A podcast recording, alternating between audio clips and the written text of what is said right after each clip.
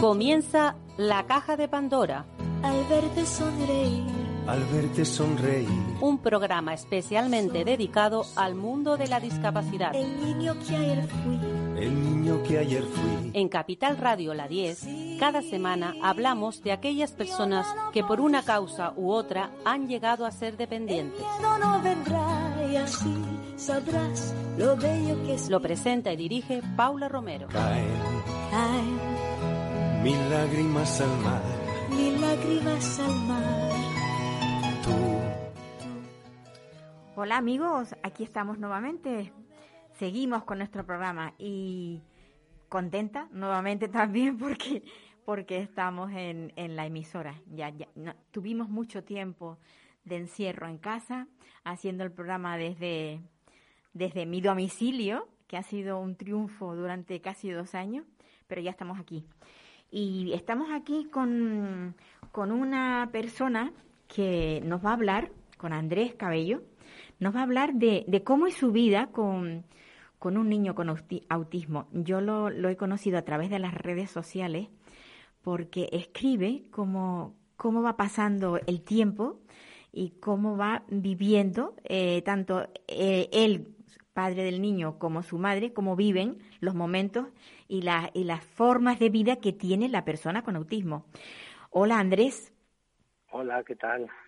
A ver, yo, yo me quedé, mm, bueno, no digo que fascinada porque sería exagerado, pero me quedé muy sorprendida de cómo eh, explicabas tú mm, el día a día, los pasos que van dando cuando vas con tu chico. Sí, bueno, en realidad el tema de Twitter es... yo la cuenta de Twitter la tenía desde hace muchos años, pero no la tenía, no la utilizaba mucho hasta que, bueno, cuando diagnosticaron al crío con autismo, vimos que tampoco había muchos recursos para poder informarnos y entonces decidí utilizar esta cuenta de Twitter pues para buscar información y para dar información. Y bueno, en todo este tiempo pues eh, he ido contando todas las peripecias que hemos ido viviendo Muy bonito. eh, en pos de esto, de para obtener ayuda y para poder dar ayuda también. Pues sí. Eso es lo que se trata, ¿no? De intercambiar también experiencias. Conocimos a otros padres con, eh, con, con la misma dinámica. Conocimos a personas autistas adultas que también ayudan mucho. Eh, bueno, en fin, ha sido toda una experiencia que además estoy súper agradecido y por eso estoy, estoy ahí. Mira, el, el, el Twitter es precisamente uno de los de las redes donde es, es difícil escribir todo lo que uno quiere, porque claro, Sí. solo tienes esos, esos, esos pocos caracteres. Sí, Bien es cierto. verdad que luego le pones lo del hilo y demás, pero un poco, mm, a pesar del hilo, yo diría que se desilvana la, la, la, el relato, ¿no? Eh, pero has conseguido, eh, en, con muy pocos caracteres, has conseguido explicar mm, muy bien eh, cuáles son los pasos que vas dando con, con ¿cómo se llama tu chico? Eh, Andrés se llama como yo. También con Andrés, vale. Los pasos que vas dando con Andrés. Y Sí. había un relato que a mí me sorprendió mucho, por ejemplo, Sí. el de la escalera. Sí, sí, sí. Cómo Andrés, al bajar, tiene sus propias eh, experiencias y, Sí. y va, y va haciendo, haciendo las cosas que hay que dejarle hacer porque él lo pide, ¿no? Sí, bueno, también son temas un poco de como cuando él nota que algo le molesta y necesita otra cosa para poder calmarse. Entonces, eh, el tema de la luz o el tema, por ejemplo, de no sé si lo llega a explicar ahí, de las escaleras mecánicas que le encantan, pues son temas que, eh, por ejemplo, tú lo llevas a una escalera mecánica y se puede tirar hasta dos horas subiendo y bajando escaleras mecánicas. Entonces, eh, es como que le relaja, es un momento de, de relajación.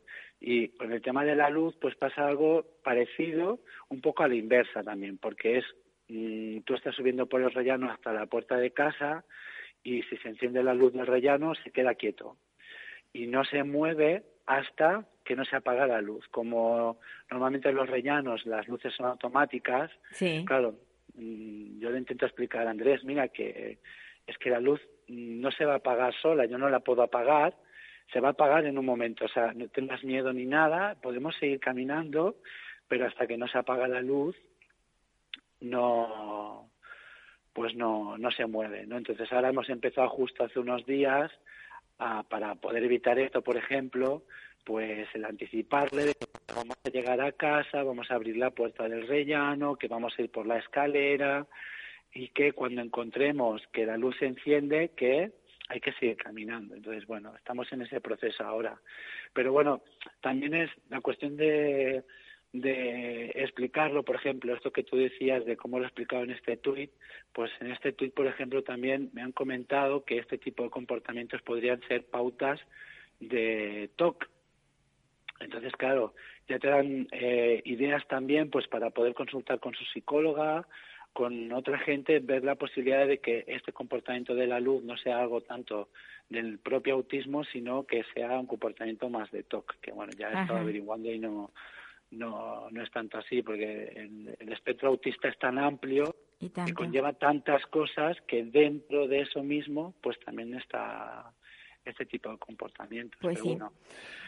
Yo lo que veo es que para poder eh, lidiar con una persona con autismo, ya sean los padres o sean profesionales, lo que hay que tener es una gran dosis de paciencia. Sí, pero como digo yo, la paciencia, uno no nace con paciencia, la paciencia se va haciendo poco a poco se va haciendo en el camino y en el camino pues vas consiguiendo pues conocer a tu hijo, conocer sus características especiales, eh, valorarlas también porque una de las cosas que yo siempre he notado es que para, lo que para mí ya es muy normal, para otra gente es eh, totalmente extraño. Entonces, claro, yo no me percato porque para mí ya es muy normal. Entonces, es la dosis de paciencia que vas cogiendo poco a poco cuando tú ya vas cogiendo una serie de rutinas y de comportamientos y de comunicación con tu hijo y es normal, pero ya te digo, para mí, ¿eh? mi punto de vista, la paciencia se va haciendo poco a poco, pues hasta que, bueno, aparte es, es, tu hijo, ¿no? Si no tienes paciencia, ya, pero en, en, el caso, pero sí mucha paciencia, la verdad. El caso de los padres, pues es lógico que creemos la, la paciencia, aunque no la tengamos, tenemos tenemos que trabajarla para de alguna manera ir adquiriéndola. Pero muchas veces nos encontramos con profesionales que no tienen esa paciencia. Eh, y, ¿Y qué pasa? ¿Por qué? Por ejemplo, eh, ¿por qué se medica a...? Yo es que esto es algo que me tiene muy, muy preocupada. Eh, no sé si de tanto decirlo conseguiremos que esto cambie, pero el, el por qué se medica a los niños, por qué se les trata como enfermos a las personas con autismo. Bueno, mira, eh, yo te puedo contar sobre mi experiencia personal. Eh, no, no voy a hacer nombres personales ni lugares porque tampoco merece la pena, pero eh, sí que es verdad que Andrés estuvo viendo una serie de, de, terapias en un hospital muy importante aquí en Barcelona y que eh, sin prácticamente verlo nos recomendaron que lo medicásemos porque una de las pocas veces que lo vieron, pues Andrés tuvo un comportamiento no agresivo, sino de no quiero estar aquí. Claro. Eh, no quiero hacer esto, no quiero estar aquí, me quiero ir de aquí, no me siento bien aquí, no quiero estar. Entonces, bueno, de esta vez nos recomendaron pues eh, el hecho de medicarle.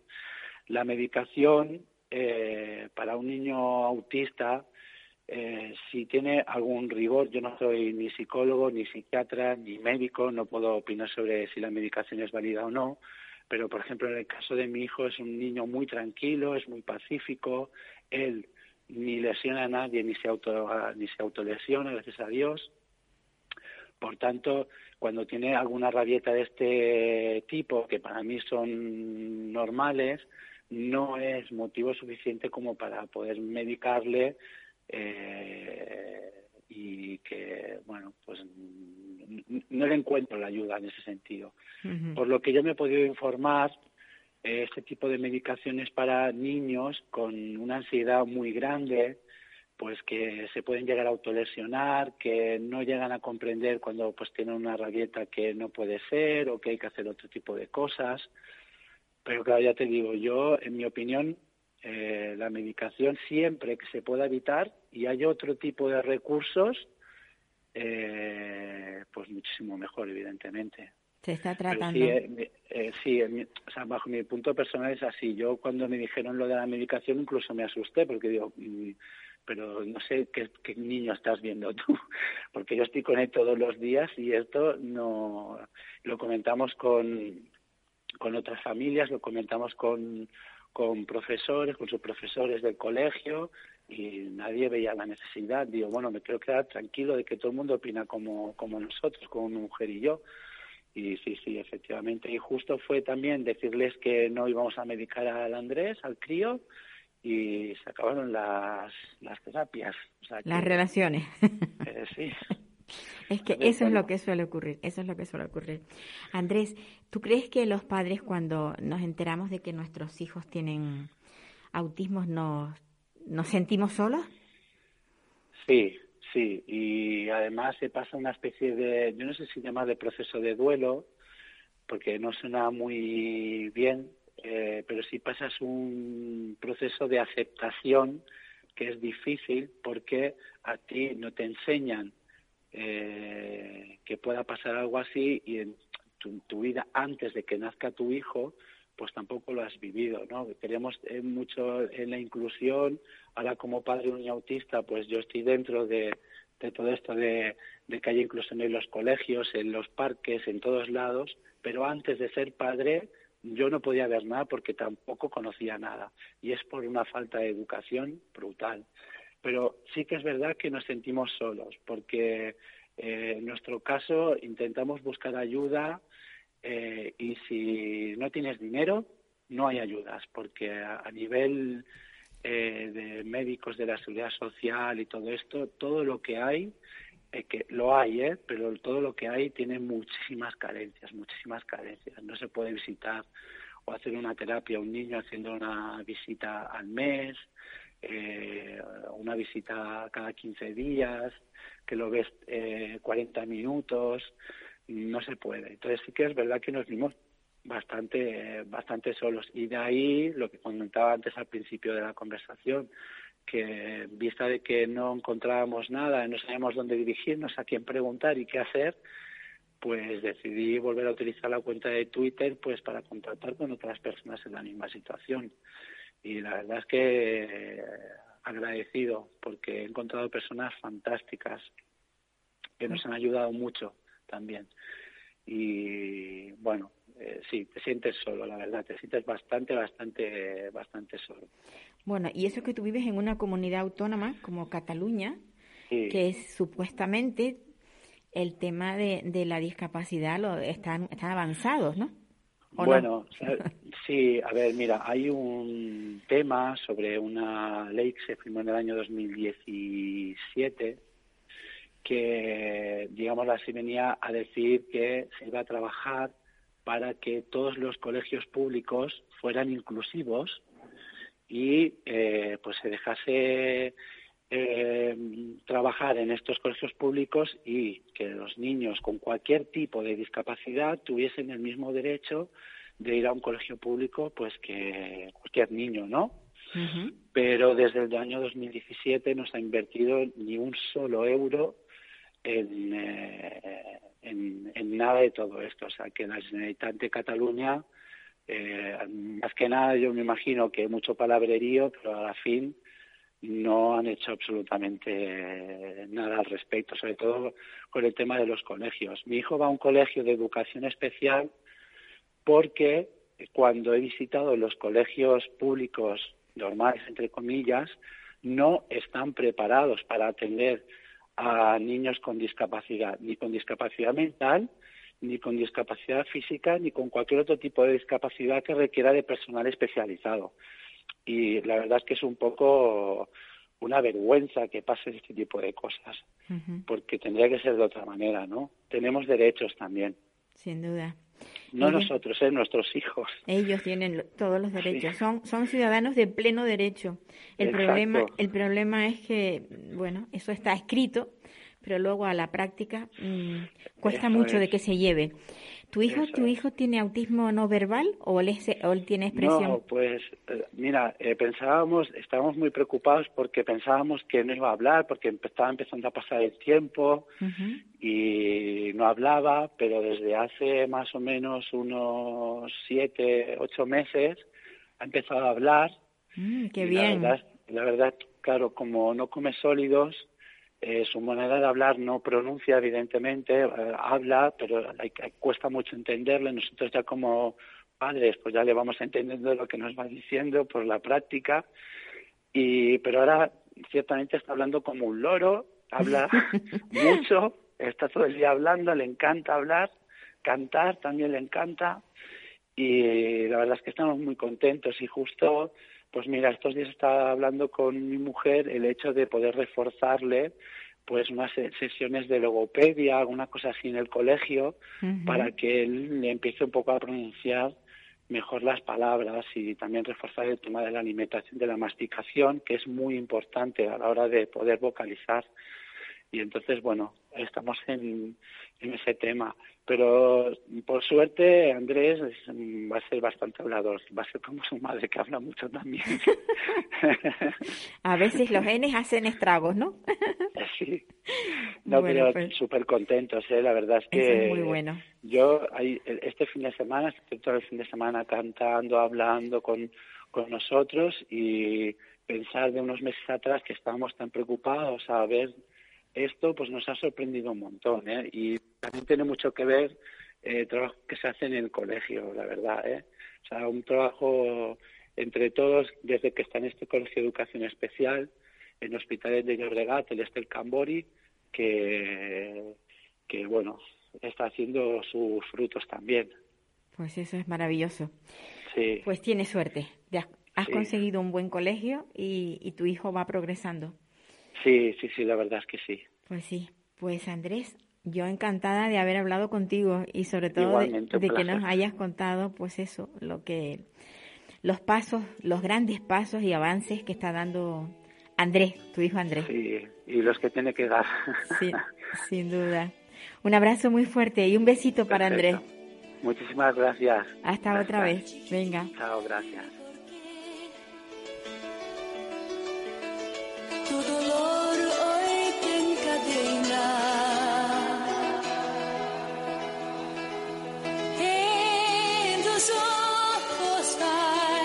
Nos vamos a ir, nos vamos a ir hasta, hasta Galicia.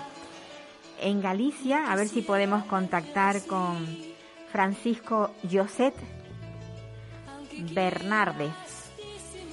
Eh, Francisco Joset mm, es una persona que lleva mucho tiempo luchando, luchando porque se cumplan los derechos de las personas que, que están en residencia, de personas mayores.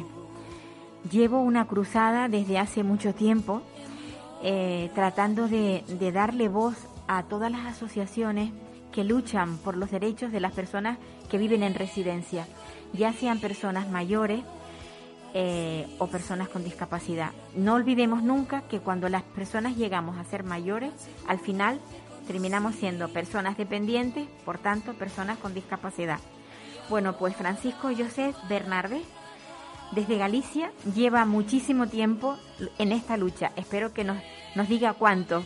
Hola, Hola, buena. ¿qué tal? Bueno, pues cuatro, desde 2018 que Bien. creamos la asociación. En principio yo luchaba por mi cuenta haciendo reclamaciones, pero vi que, que había que asociarse de alguna manera y para hacer más fuerza, si no, no íbamos a cambiar las cosas. Sí, y la- en eso estamos. ¿Cómo se llama la, la asociación en la que estás ahora mismo? ¿Tú la, lile- la- eres el líder de la asociación? ¿Eres el presidente? Eh, Sí, yo soy el presidente de la asociación Vejez Digna, es Vejez Digna en, en castellano. Y, y sí, yo estoy de presidente desde aquel momento, pues nadie quiere coger el cargo y yo encantado si, si alguien quisiera también, pero bueno, ahí, ahí estamos. Y desde eso, desde la creación, pues hicimos muchas cosas, desde reunirnos con, con- con políticos, con cargos de la administración, O sea, buscamos siempre apoyos porque tenemos un poco conciencia de, de nuestra debilidad, entre comillas. Nuestra fuerza está en la justicia de lo que reivindicamos, pero en cuanto a capacidad movilizadora y, de, y demás, pues estamos bastante débiles. Yo llevo ya, digo, mucho tiempo tratando de, dar voz a, las asociaciones que defienden esta causa. Eh, con la pandemia yo creo que se destapó, lo he dicho en varias ocasiones, se destapó todo lo que estaba pasando dentro de las residencias. Pero esto no es nuevo, esto viene de mucho tiempo atrás, pero nadie había alzado la voz. ¿O tú crees que...? Sí, efectivamente, esto viene de muy atrás. O sea, las, las circunstancias y las condiciones para que pasara lo que pasó en la pandemia se vinieron preparando desde hacía años. Y de hecho, mm, nosotros ya habíamos denunciado en numerosas ocasiones que los brotes epidemiológicos en las residencias trataban de esconderse. No se daba parte ni al Servicio Gallego de Epidemiología, ni muchas veces brotes de sarna o de conjuntivitis no se le advertían ni siquiera a las propias trabajadoras de, los centros. Con lo cual, sin saberlo, lo iban contagiando a todo el mundo, contagiaban en su casa y, aquí no, no pasaba nada, jamás hubo una sanción y claro, llegó el COVID. Y con este tipo de prácticas y, y de tapar, pues pasó lo que pasó. En las residencias nosotros habíamos advertido, viendo lo que venía encima, que había que reforzar el personal porque había que extremar las medidas de higiene y profilaxis y antes de tocar a uno, eh, después de tocar a una persona, de tocar a otra, había que lavarse las manos y tener una serie de condiciones que, que con el personal que había que andaban a, 100, no, a 200 para poder atender a los, a los mayores, pues no se iba a dar, no, no, no iban a tener tiempo posible para, para atenderlos, o sea, para atenderlos y aplicar esas medidas. No se nos hizo ni caso, ¿eh? Ya. Y, luego pasó esto. recientemente, eh, precisamente por las redes sociales, rueda lo de que solo hay ocho minutos para poder levantar asear y vestir a una persona mayor. con ocho minutos no da tiempo ni a que camine cuatro pasos. Si la persona tiene algún problema de movilidad, que ya cuando se llega a, a esa edad siempre hay algún problema. ¿Cómo es posible? Pues es posible porque hay unas ratios de, personal, eh, de trabajadores en relación a, a residentes que son extremadamente bajas, no están pensados para dar cuidados, están pensados para que sea rentable una residencia a, a los que la montan, ¿no? a los fondos buitre que las, que las gestionan, únicamente para eso. Encima, estas ratios de ser extremadamente bajas no se cumplen, no se cubren vacaciones, no se cubren ausencias por diversos motivos que puede haber, una enfermedad, una muerte de un familiar y demás, eso no se cubre y siempre están por debajo del personal del personal legalmente exigido que ya es extremadamente bajo. Entonces, claro, eh, en ocho minutos y a veces en algunas en un poco menos, en alguna puede que hasta diez minutos tengan, pero no da tiempo. Yo recuerdo a mi padre con sus patologías y que le dolía el hombro y que le dolía, además tenía que andar con cuidado. Aquí van a piñón. Y si alguien lo hace bien, lo echan, ¿eh? No me digas, también. O sea, sí, sí, sí. Tú, como te pares con una persona a hacer bien tu trabajo, evidentemente no despachas a 30 personas en el tiempo que tienes que despacharlo. Por lo tanto, tú no vas. No, eres rentable. No eres rentable. Es, como si fuera una, se echan protectores en el, mitosil y estas cosas en, en los pañales, en la piel para protegerlo de las irritaciones. Eso ya se deja de hacer. la higiene bucal desaparece en las residencias mi padre se llevaba una semana quejando de unos dolores en la boca. Cuando yo llegué de mi trabajo, yo trabajo una semana en una isla y luego me voy, voy a casa otra semana. Pues nada, inmediatamente le veo la boca, le quito la dentadura y veo que tiene una pastilla cementada en la dentadura, haciendo una llaga oh. en la boca. Bueno, pues una semana quejándose y ni caso le hicieron. Él quejándose como podía, porque estaba ya muy, muy dependiente. Y te digo que es, es, terrible, es un maltrato constante por una cuestión de, pura avaricia. Porque no es que no ganen dinero las residencias, antes lo ganaban y atendían mucho mejor a la gente. Pero se marcan unos objetivos en plan fondos buitre. Es decir, Domus por ejemplo, quiere ganar medio millón de euros por residencia al año. Y a partir de ahí, dar los cuidados que se puedan. Pero claro, tenemos, tenemos algo terrible. Mm, la justicia la, la ley no está de parte de, de, de las personas vulnerables, está de parte de los ricos. Absolutamente. Yo con la justicia, yo aluciné. Yo creía que la corrupción estaba en la política. Y te aseguro que hasta que pasó esto yo creía en la justicia. Y aquí nosotros no tenemos justicia, no tenemos derecho a la justicia. Tenés derecho a ir a un juzgado y gastar tu dinero en poner una reclamación que no va a ir a ningún lado. Para mí el derecho a la justicia es otra cosa. Cuarenta y pico mil muertos ¿eh? que ha habido en España y no se ha habido, no se ha abierto una investigación de oficio. Ninguna, ninguna. Ni, ni, la primera. Y las que nos, las que hemos promovido los familiares, nos hemos encontrado con cosas tan alucinantes. Pues el caso de la residencia donde nosotros nacimos, una querella que un abogado que se nos ofreció y, y la verdad que lo trabajó con muchísimo cariño, una querella súper bien documentada. Y el, juez de instrucción no permite presentar testigos, ni informes médicos, ni prueba de ningún tipo, lo boicotea todo y nos bloquea absolutamente la, la instrucción, alegando que había un informe forense que, que ya era suficiente.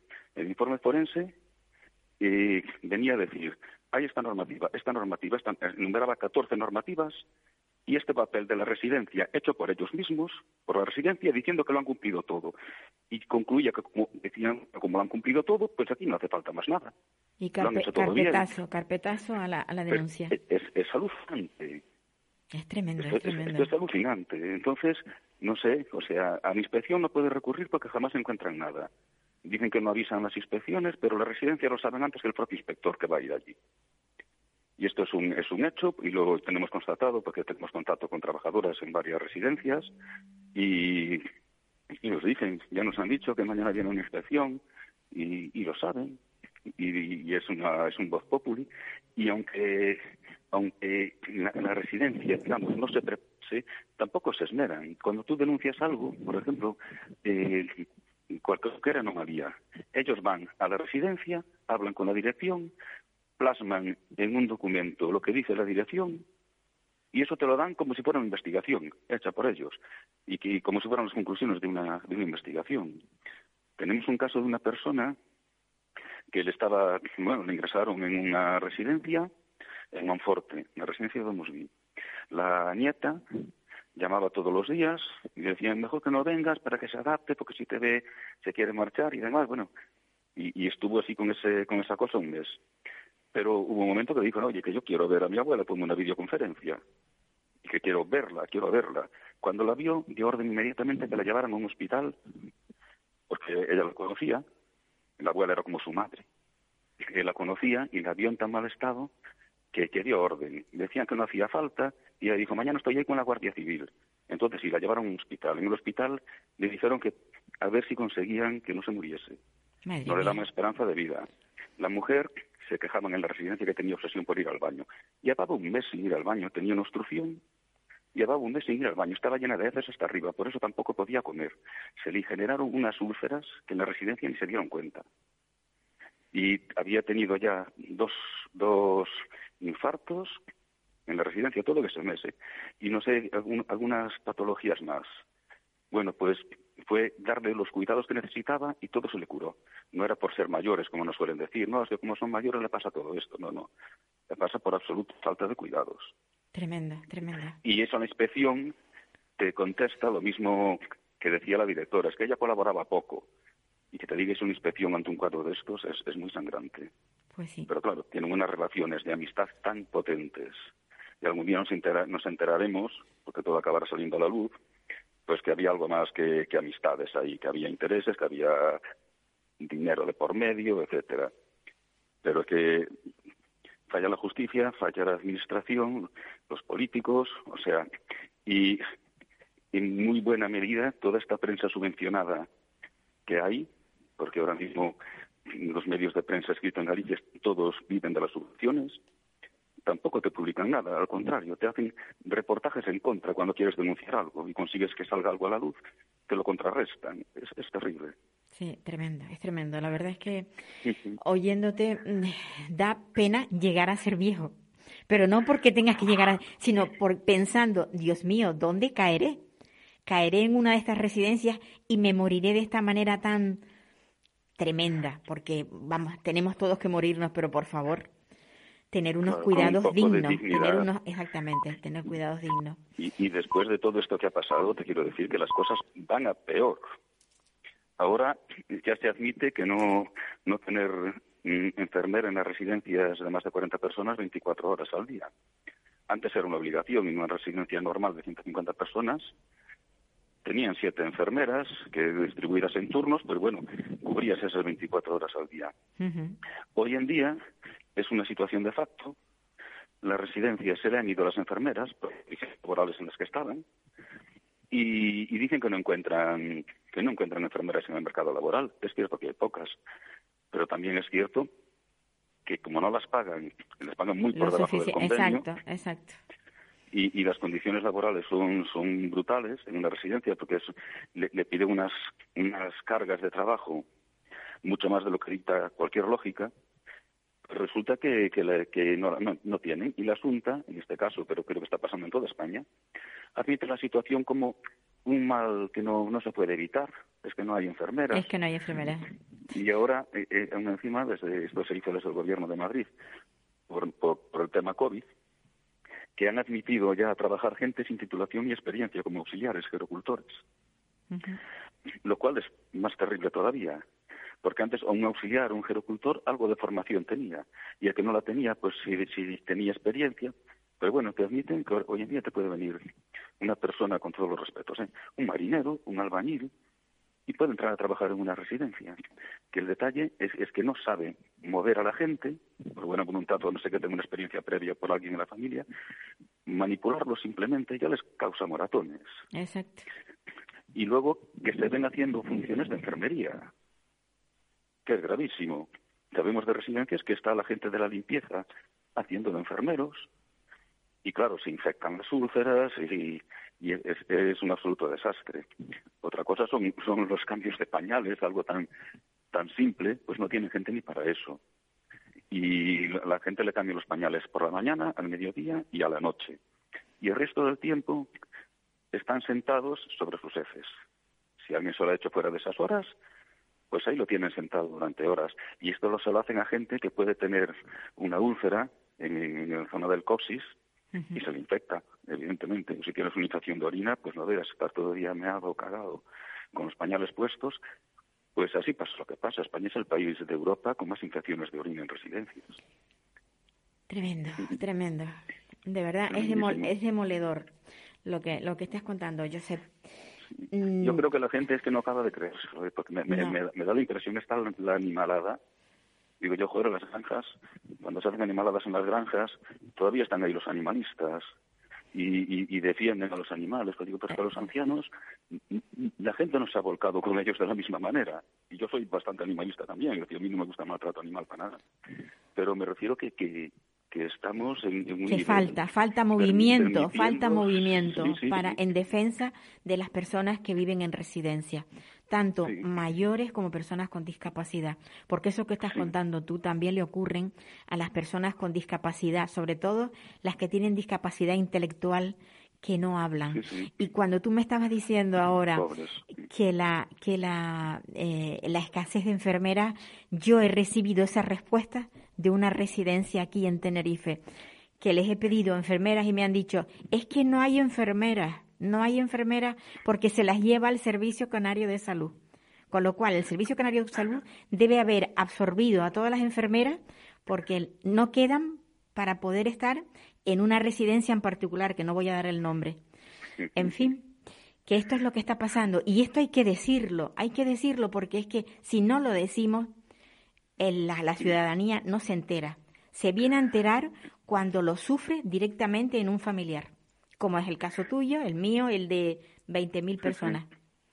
Y hay mucha gente que una vez que ha conocido el caso y ha peleado, se le ha muerto el familiar, mi padre ya hace tres años que se murió, y abandonan la lucha porque, digamos, ya lo mío ya está, o sea, Claro. y, y, y abandonan, ¿no? Es una pena. Yo te digo que todo esto pasa por el modelo privado de residencias. Exacto. No se puede privatizar, hay cosas que no se puede. O sea, la- la- el tema de la salud ni el tema de, la, de los servicios sociales porque la gente, esta gente ah, crea empresas para ganar dinero. Cuanto peor le den de comer a la gente, más dinero ganan. Cuanto menos personal para atenderlos, más dinero ganan. O sea, en definitiva, cuanto más los maltraten, más dinero ganan y, están para ganar dinero. No, pues sí, debe, debe ser debe ser una forma fácil de ganar dinero cuando hay tantas residencias y hay tantas personas eh, que, viven viven de ella. Sí, sí. La demanda pues está muy disparada ahora y antes había un, como un sistema familiar de otra manera y ahora pues bueno eh, se ha roto un poco eso, ¿no? Yo conozco muchos casos de gente que está sola, muchos amigos míos. No, yo pues bueno, tengo, tengo un hijo, tengo mi pareja, pero muchos pues no. Y, y se van a ver eso, abocados un poquito a eso. Si no tienes, hay gente que, que han emigrado, mucha gente afuera, y sus padres están aquí. Y, bueno, estamos pues muy desatendidos y no sé por, por qué la gente no se acaba de movilizar. Yo, como tampoco la veo movilizarse por la sanidad. El sistema hay que cambiarlo, el sistema hay que cambiarlo. Sencillamente eso, cambiar el sistema. Josep, gracias por tu testimonio y por estar ahí todavía, porque es muy loable que después de tener ya fallecido a tu padre, tú sigas tratando de que las residencias cambien el sistema. Sí, yo soy un peleón toda la vida, pues me, bueno, pues no, pues no pierdas ese... Y, y, ahora que he descubierto esto, he aparcado un poquito mis, luchas ecologistas y me he centrado en esto porque me parece es una auténtica salvajada lo que se está haciendo pues con los mayores. Pues no, no, no, olvides nunca ese afán de lucha porque necesitamos personas como tú. Sí, sí, sí, hay que, hay que luchar. Yo solo digo a todo el mundo, incluso aunque pienses estar perdiendo la lucha, no, no, no, no es así. No, pues hasta otra. Hasta otra y aquí estamos para cuando quieras. Un abrazo muy fuerte desde Tenerife hacia Galicia. Muy bien, vosotros desde aquí.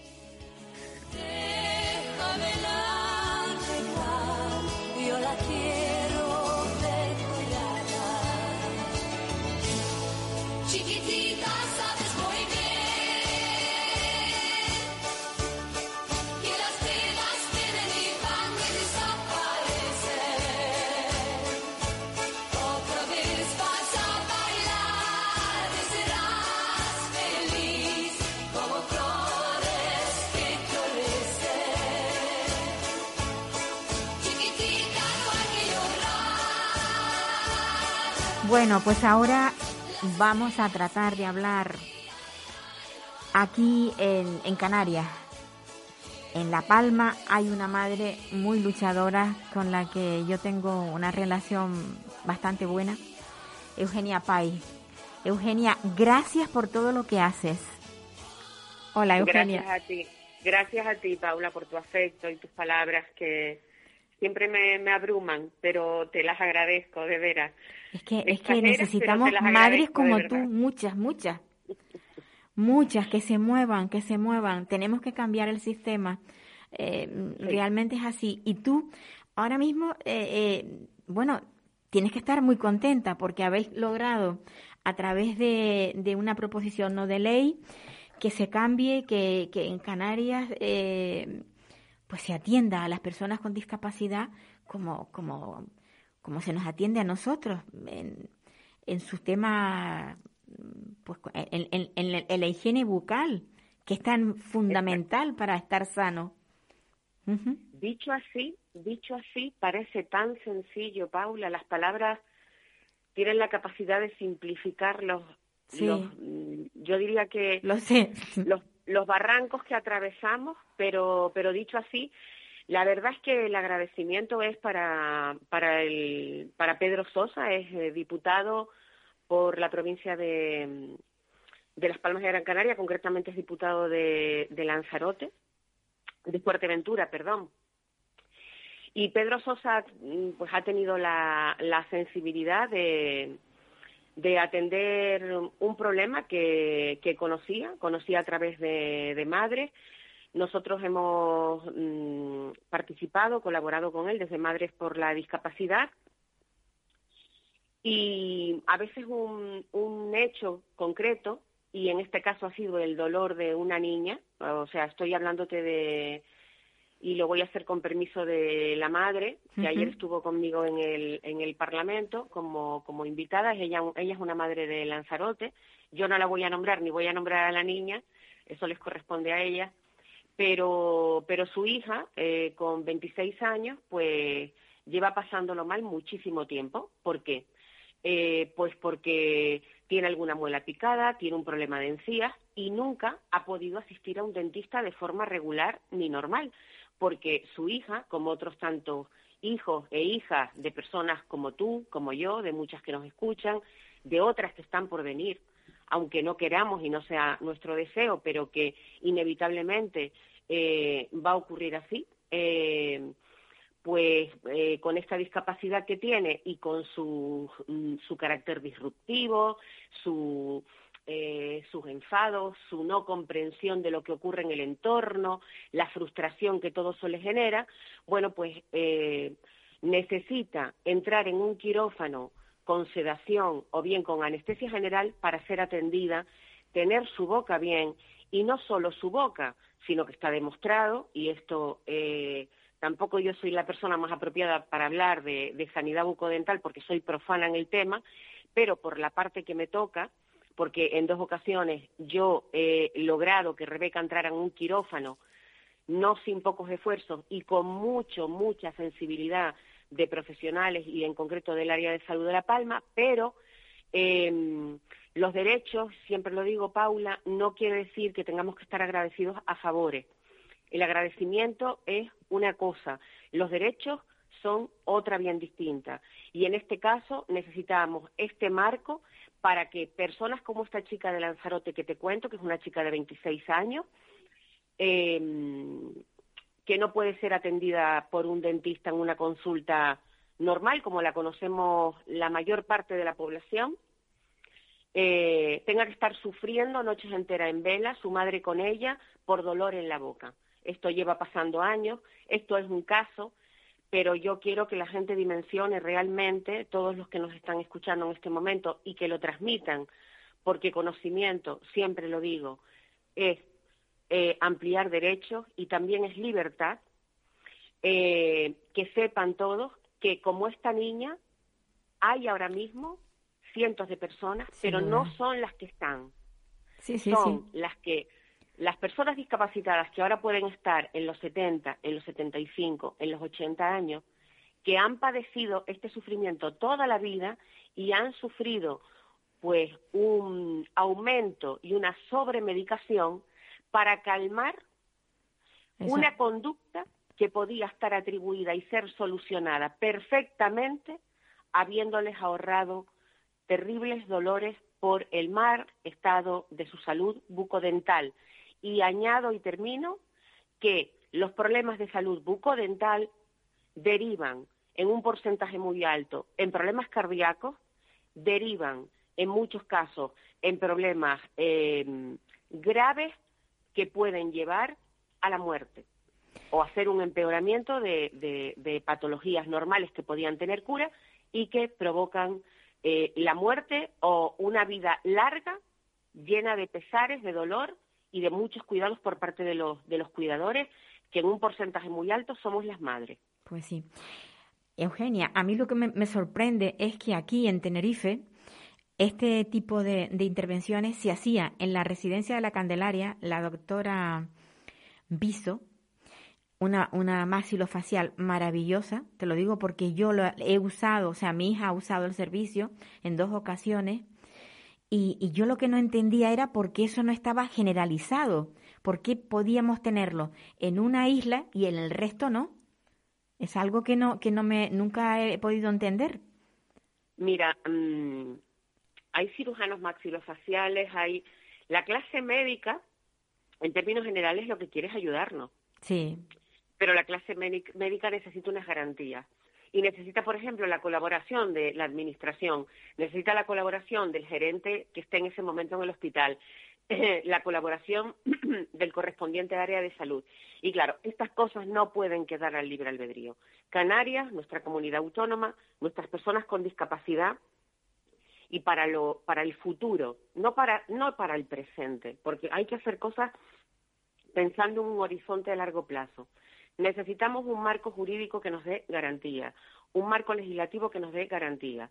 Ha ido al Parlamento de la mano de Pedro Sosa, diputado socialista, esta proposición no de ley que recoge no solamente la intencionalidad, sino la cartera de servicios que se prestan.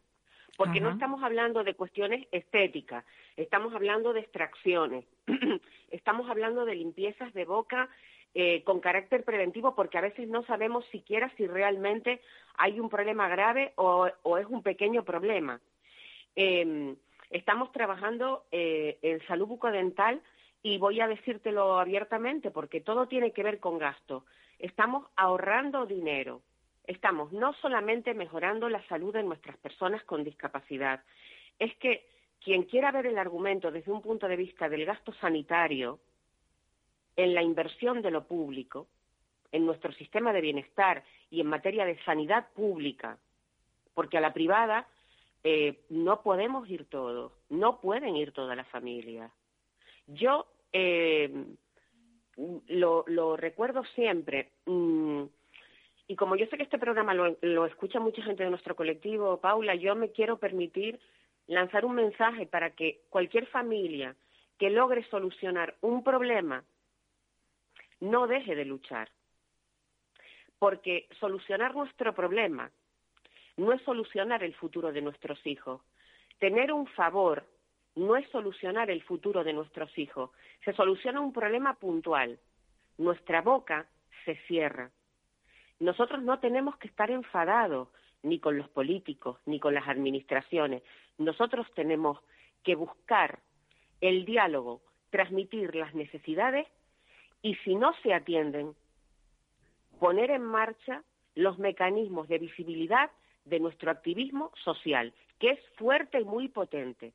Pero quiero que lo sepan, los padres, las madres de hijos e hijas con discapacidad, no estamos enfadados con la clase política. La clase política y la política, como se demostró ayer en el Parlamento de Canarias y se ha demostrado en otras ocasiones, puede servir y de hecho sirve para un montón de cosas, porque es nuestro ámbito y nuestro mejor modelo para la democracia. Pero necesitamos que las personas que nos representan en, las cámaras regionales, en, las cámaras, en la Cámara Alta, en la Cámara Baja, conozcan nuestras problemáticas. Efectivamente. Porque desde allí, desde donde se toman las medidas que vienen a solucionar los problemas. No es que yo hoy diga, Rebeca tiene este problema, solucionen este problema. No, este problema es compartido por mucha gente. De hecho, yo voy a decirte algo. Rebeca no tiene este problema porque yo afortunadamente, y tengo que hacer ese reconocimiento, en La Palma eh, expresé mi preocupación, eh, pedí colaboración, eh, no favores, y tuve la sensibilidad, pero no te digo solo del área de salud, de la gerencia del hospital, del dentista, del anestesista, del equipo que atendió a mi hija, que me permitió pasar sin haber un protocolo hasta la puerta del quirófano para que ella se mantuviera tranquila y tuviera un referente, se le cogiera la vía y se la entrara para hacer algo que otros muchos niños, otros muchos adultos que también nos pueden estar escuchando, hacemos en media hora en la consulta de un dentista. Pues esto lo deberíamos extrapolar también al tema de las residencias, porque yo es que sigo con el tema. En eso estamos. Lo de las residencias, las residencias tienen que funcionar bien. Tenemos que lograr que los políticos sepan lo que está pasando en las residencias, a ver si de la misma forma que está, que está resuelto esto ya, lo de la higiene bucodental, se solucione también el funcionamiento de las residencias, sobre todo que que haya menos opacidad, que haya mayor, o sea, que la ratio sea, se aumente, que el personal sea lo suficientemente, esté lo suficientemente preparado, que haya enfermeros o enfermeras de forma fija. Hay tanto por hacer, Eugenia, que necesitamos de ti. Hay mucho por hacer. Y, y, para terminar, sí me gustaría decir algo. Las personas que trabajan con nuestros hijos, me refiero a esas cuidadoras que vemos vestidas de blanco, a esas personas que eh, mm, cuidan a nuestros mayores en residencias, esa gente que trabaja cumple órdenes. Esa gente que no llega a tiempo, que no cambia un pañal a tiempo, que yo le doy un mensaje desde aquí a las madres, a los padres. Cuando vemos que algo no funciona, primero debemos dejar una reclamación puesta por escrito. También a los hijos e hijas de ancianos. Estamos hablando de todo, no estamos hablando solo de discapacidad. Estamos hablando de personas ancianas. De residencias, sí, en general. De residencias, sí, sí. Entonces, recordemos, primero, dejar por escrita nuestra queja, mantener la calma, mantenernos serenos a pesar del dolor, intentar mantenernos fríos para solucionar el problema, porque cualquier excusa es válida para mirar a nuestro colectivo como si estuviera pataleando sin razón. Y nosotros no somos cuatro madres o cuatro hijos eh, eh, mm, nerviosos o desesperados o que no terminan de entender. No, nosotros sabemos que nuestros mayores envejecen y sabemos que nuestros hijos tienen una discapacidad y por esos procesos ya hemos pasado. Nosotros lo que pedimos es que se respeten los derechos fundamentales y dentro de esos derechos fundamentales está no solamente mantenerlos limpios, está sociabilizar, permitir que las familias conozcan la medicación que toman nuestros hijos en la residencia porque nosotros estamos tutelando a nuestros hijos. Y si esas decisiones se toman, se están vulnerando derechos fundamentales. Y si la Fiscalía no actúa de oficio, podemos tocar a la puerta de la Fiscalía, porque tampoco la Fiscalía puede estar con 20 ojos dentro de todas las residencias, aunque a veces pareciera que hiciera falta. Pero que no olviden los gerentes de empresas privadas y los responsables de empresas públicas que más allá de sus deseos, de sus decisiones, de la comodidad o del cumplimiento de una normativa de una empresa privada, estamos las familias que tutelamos a los usuarios por los que cobran dinero por plaza que recuerden esto, es importante, la familia. Y solo espero que también lo escuchen los gestores de residencia y también quienes tienen la competencia y que toman las decisiones de privatizar algo que no puede ser elemento para ganar dinero. El problema es ese, el problema es que hay muchas, muchas residencias que están viviendo con dinero público pero que son privadas, que eso también es una paradoja, ¿no? Dices, vamos a ver, si es público es público y si es privado es privado, pero no, están recibiendo dinero, el dinero de todos los ciudadanos y no le están haciendo bien, están usando ese dinero en beneficio propio, ganando, pero no invirtiendo para que esas personas que están en residencia tengan calidad, calidad de vida. Paula, pueden ganar dinero porque tienen derecho a ganar dinero. Cuando un cabildo dice, mire usted, saco a concurso esta residencia eh, por tanto dinero, que se permita que se, se, apueste a la baja por coger el servicio. Claro, ellos necesitan una rentabilidad, una rentabilidad que les permita no solamente cubrir gastos, pagar a los trabajadores, darle de comer a los chicos y prestarles servicio, sino quedarse con algo de dinero. Eso es lo que hace una empresa. Pues ahora bien, ahora bien, Eugenia, se me... siendo así, no se puede, no se puede pensar que se puede ganar dinero como si estuvieras en una mina. Efectivamente. gracias, Paula. Eugenia, un abrazo fuerte. Otro para ti. Venga.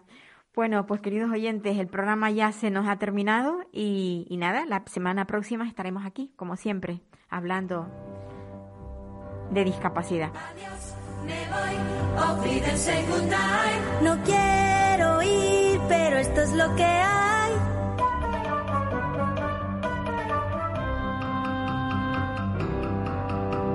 Adiós, me voy, olvídense nadie. Adiós, adiós, a usted, usted y usted.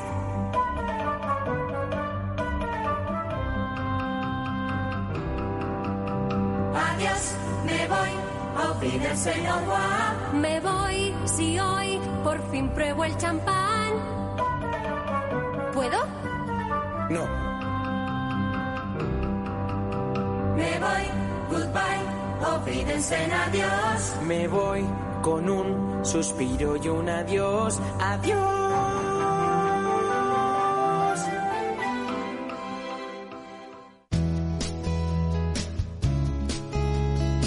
Capital Radio, Música y Mercados.